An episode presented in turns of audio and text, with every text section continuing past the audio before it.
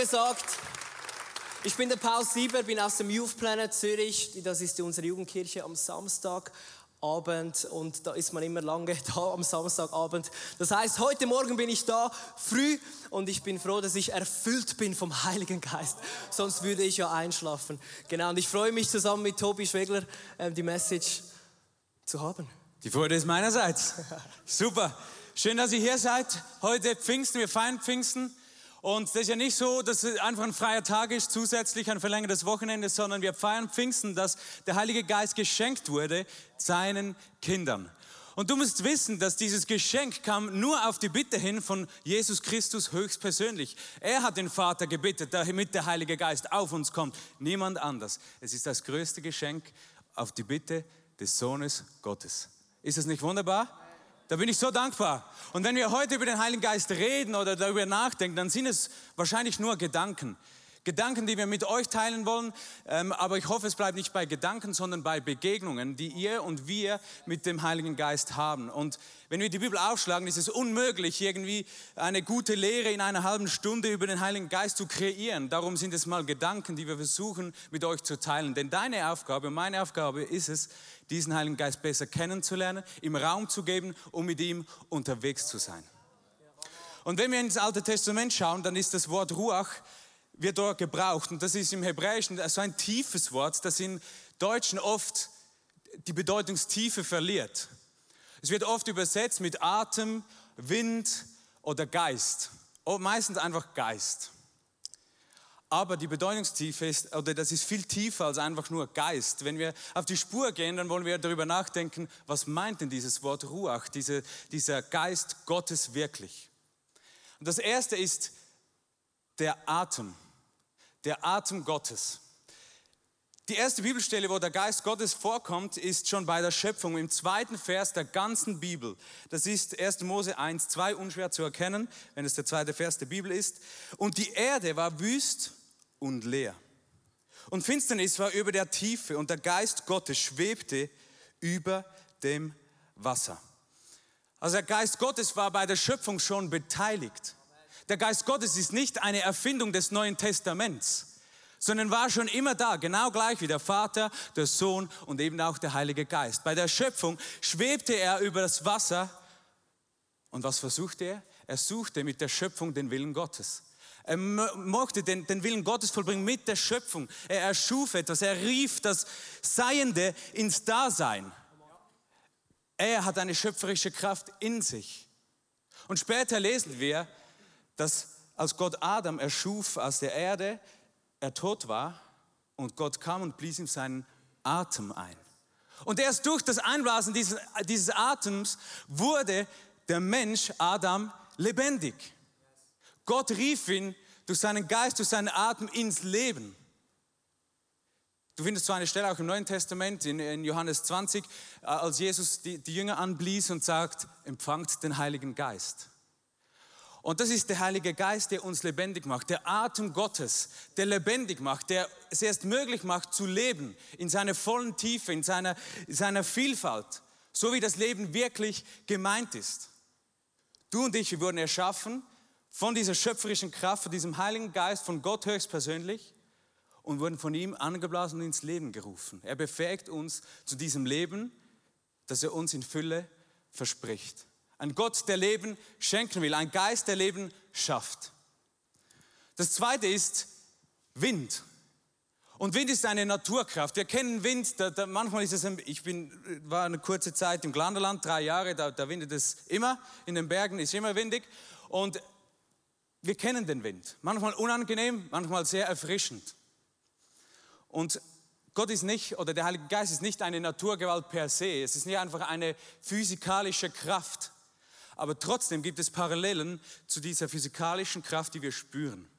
Das siehst du zum Beispiel da, als das Volk Israel aus Ägypten, aus der Sklaverei ging und sie ans Rote Meer kamen und Mose da das Meer teilte. Es war ja nicht Mose als Leiter, sondern es war ein Wind, der kam und das Meer teilte, der Gott geschickt hat. Und jetzt spannend ist, glaube ich, dass wenn wir daran zurückdenken, an diese Teilung des Meeres und das Volk Israel daran zurückdenkt, dann macht es zwei Dinge sichtbar. Das ist einerseits die Kraft und die Macht Gottes, dass es die Macht hat, ein Meer zu teilen. Das ist das eine, die Kraft. Und das andere ist das, dass er sagt, ich möchte euch in die Freiheit führen. Der Weg durch das Meer war der Weg aus der Sklaverei in die Freiheit, dorthin, wo Gott sie hin berufen hat. Und das ist die befreiende Absicht, die der Heilige Geist in sich hat.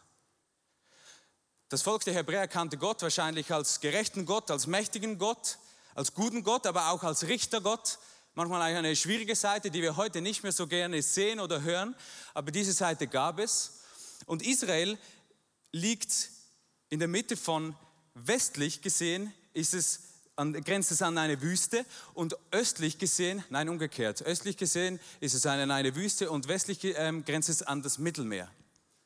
Und jetzt, wenn der Wind kam von der Wüste her, das, die sind sogenannten Scirocco-Winde, vielleicht kennst du noch den VW Scirocco, das ist ein Auto, die wir am wenigsten kennen ihn. Ähm, und das sind diese Wüstenwinde, die kamen vom, vom, von der Wüste her. Das trieb ähm, äh, Sand mit, das, das versenkte alle Pflanzen, das verdunkelte sogar die Sonne. Und nichts konnte Bestand haben, nichts Lebendiges konnte wirklich Bestand haben von diesem Wind. Das war sehr unangenehm. Und manchmal hat Gott diese Seite, dass er alles Menschliche versengen muss.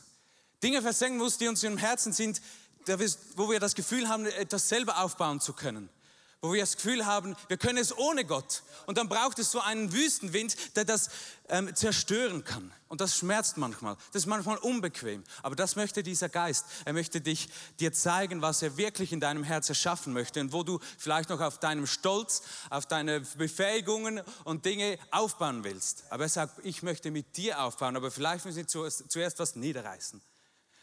Auf die andere Seite kommt der Wind vom Meer her. Dieser Wind brachte Erfrischung im Sommer. Erfrischung war wohltuend oder sogar auch Regen, was mega wichtig war. Ein, es, es konnte fruchtbares Land entstehen. Pflanzenleben konnte entstehen. Und das ist die andere Seite. Gott hat, sogar wenn er den Wüstenwind schickt, hat er immer die Absicht, das Leben zu schaffen, etwas Neues aufblühen zu lassen.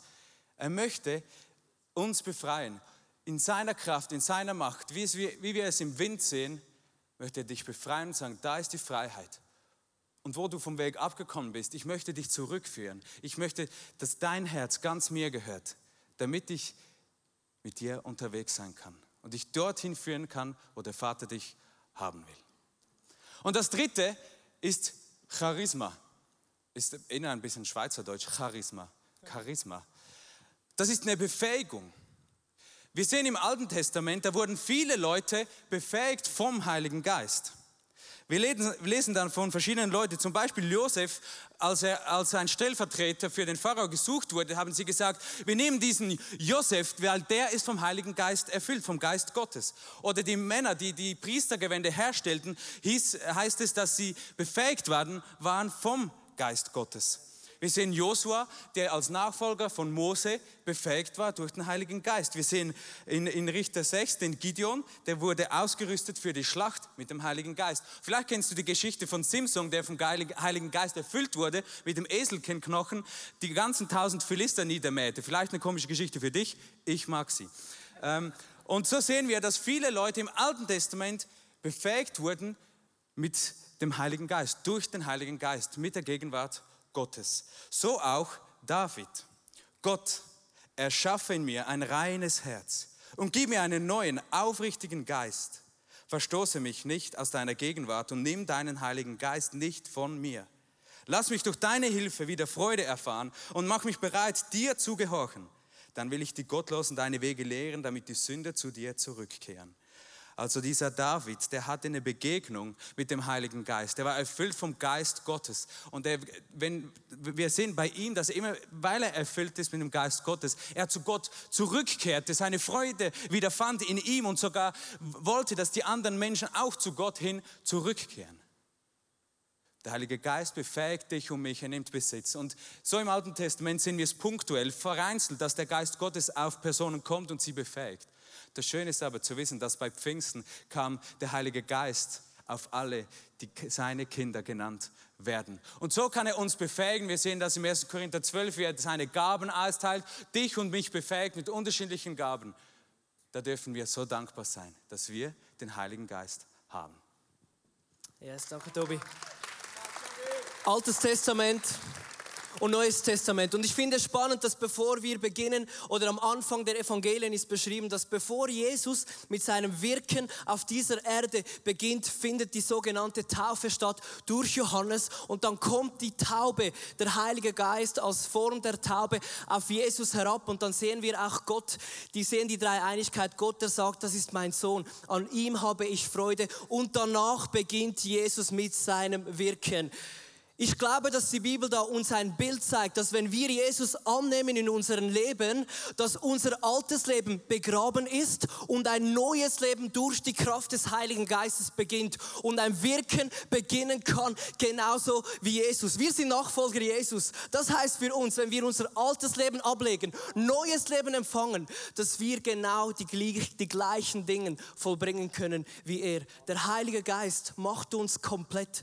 Er ist Gott in uns. Wir sind Söhne und Töchter. Wir sind nicht mehr wegzudenken ohne Heiliger Geist in uns, in den Augen von Gott von diesem Moment an, wo wir Ja sagen zu Gott. Er ist ein Geschenk, den wir bekommen haben durch Gott. Und ich liebe es, wenn wir in Römer 5,5 lesen, dann steht es, und in dieser Hoffnung werden wir nicht enttäuscht werden. In dieser Hoffnung des ewigen Lebens, denn wir wissen, wie sehr Gott uns liebt, weil er uns den Heiligen Geist geschenkt hat, der unsere Herzen mit seiner Liebe erfüllt.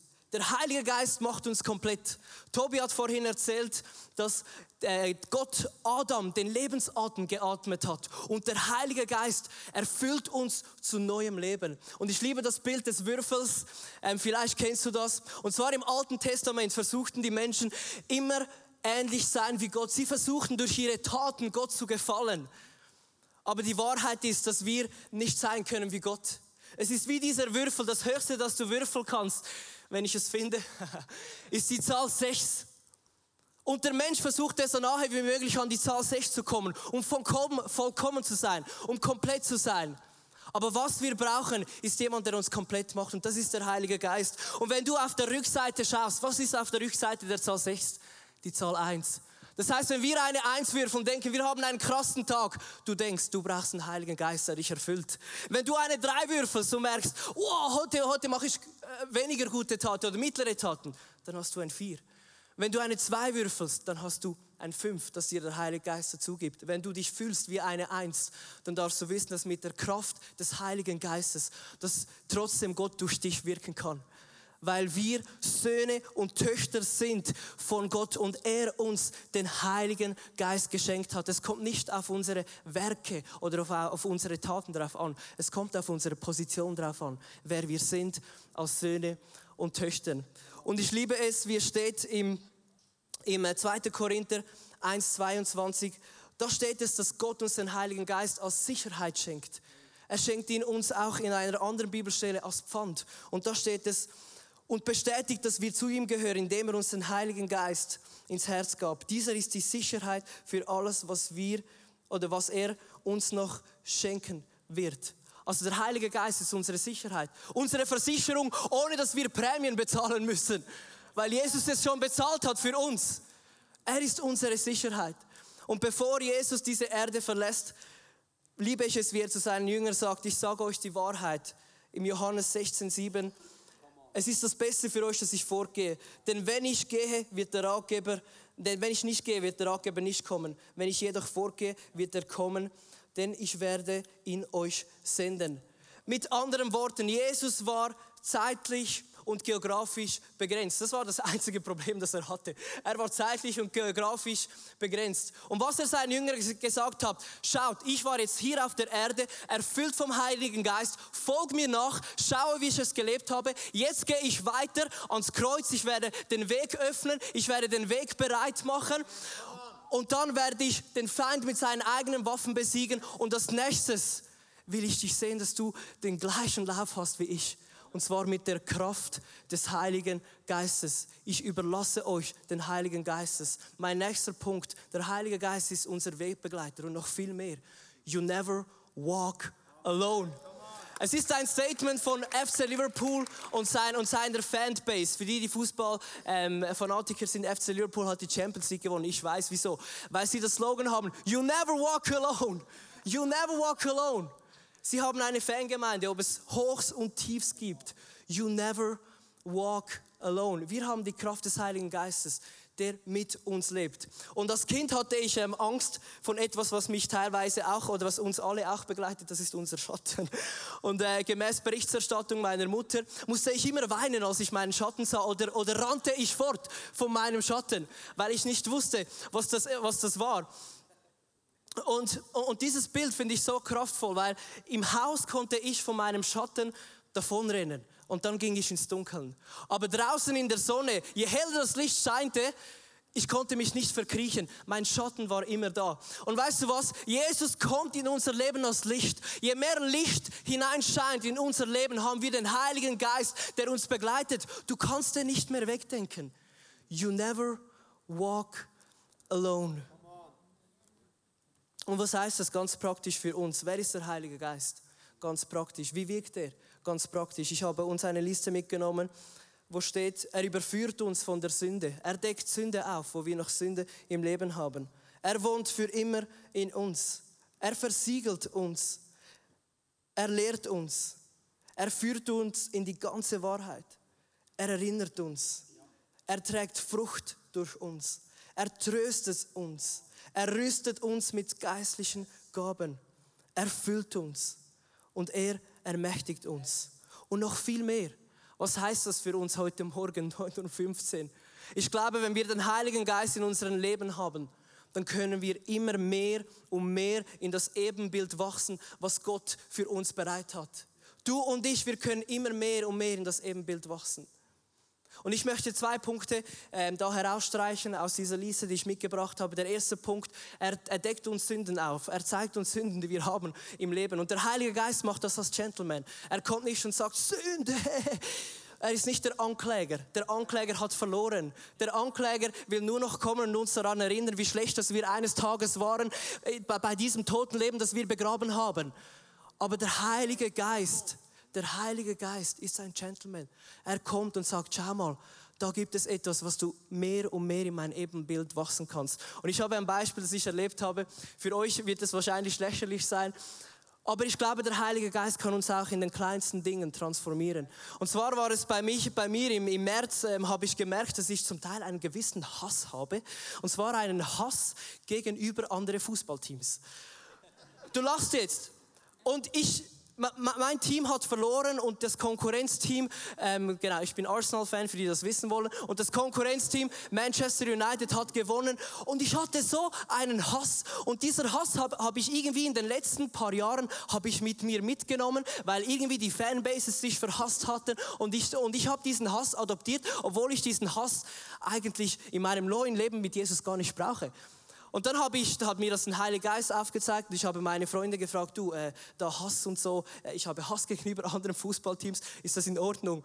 Und zum Glück habe ich solche gute Freunde, die nicht sagen, ja, ja, ist kein Problem, sondern die haben gesagt, wir sind für mehr berufen, als zu hassen.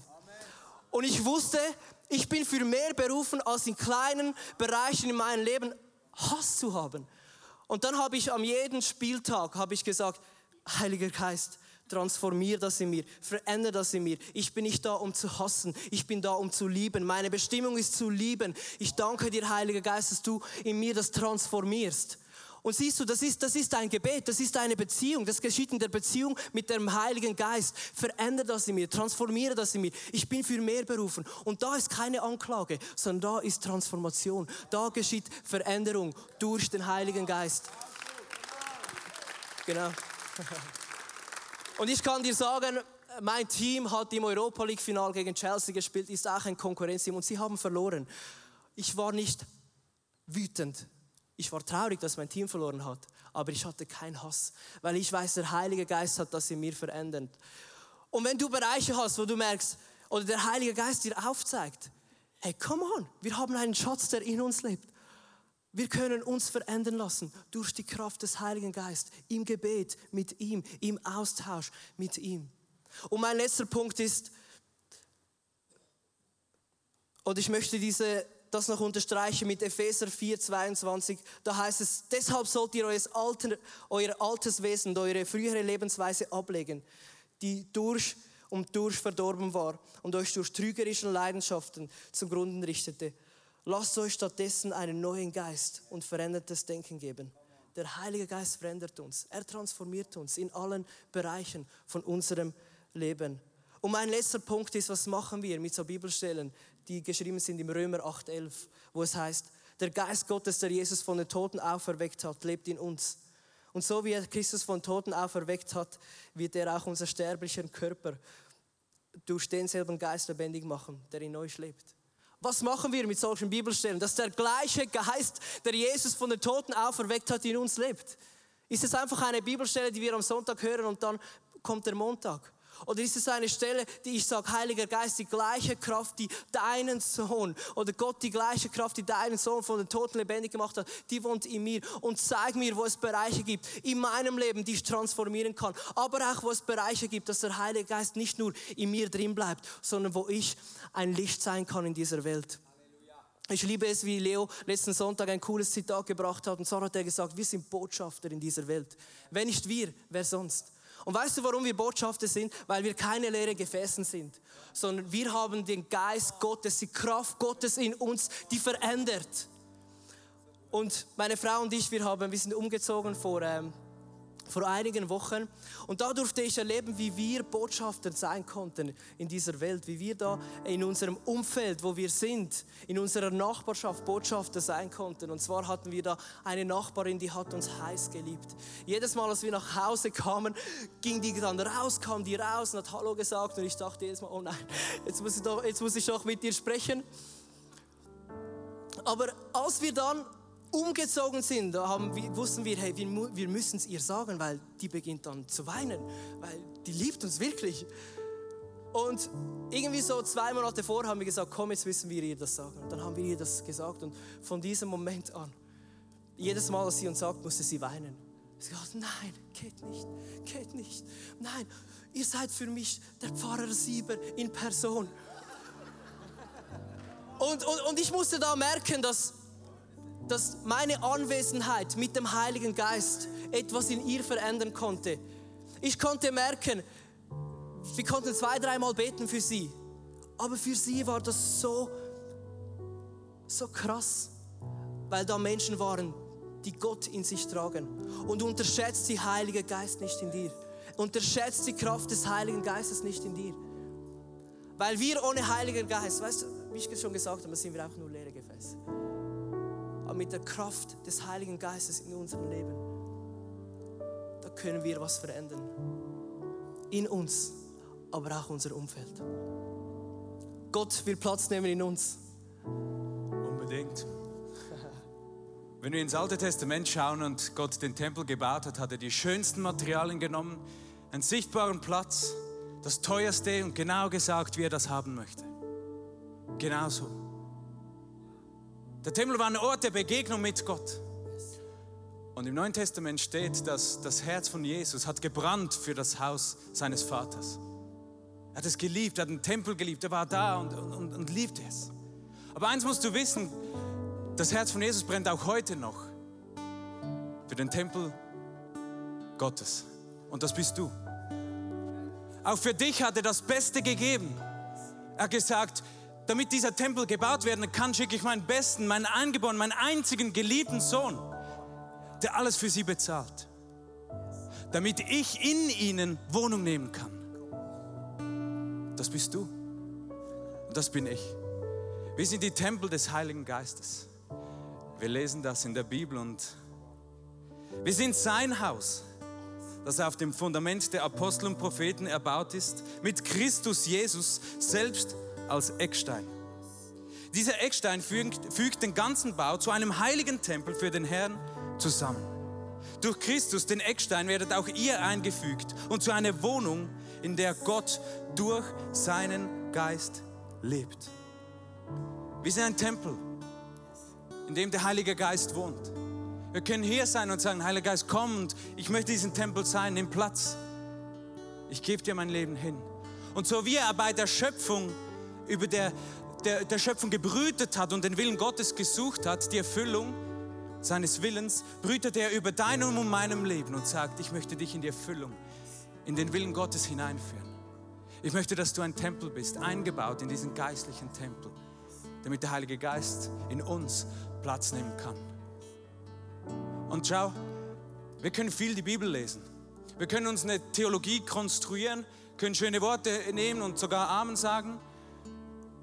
Aber es spielt keine Rolle, was du glaubst, solange dass du das nicht lebst. Und wenn, wenn wir über den Heiligen Geist reden, ist das eine, die eine Sache. Aber wenn wir nicht darin leben, ihm Raum geben, uns erfüllen lassen, führen lassen, überführen lassen, dann macht es keinen Unterschied. Und wir sind heute hier, um zu sagen, hey Gott, hier sind wir. Wir wollen uns erfüllen lassen vom Heiligen Geist. Er soll Platz nehmen, denn er ist uns versprochen.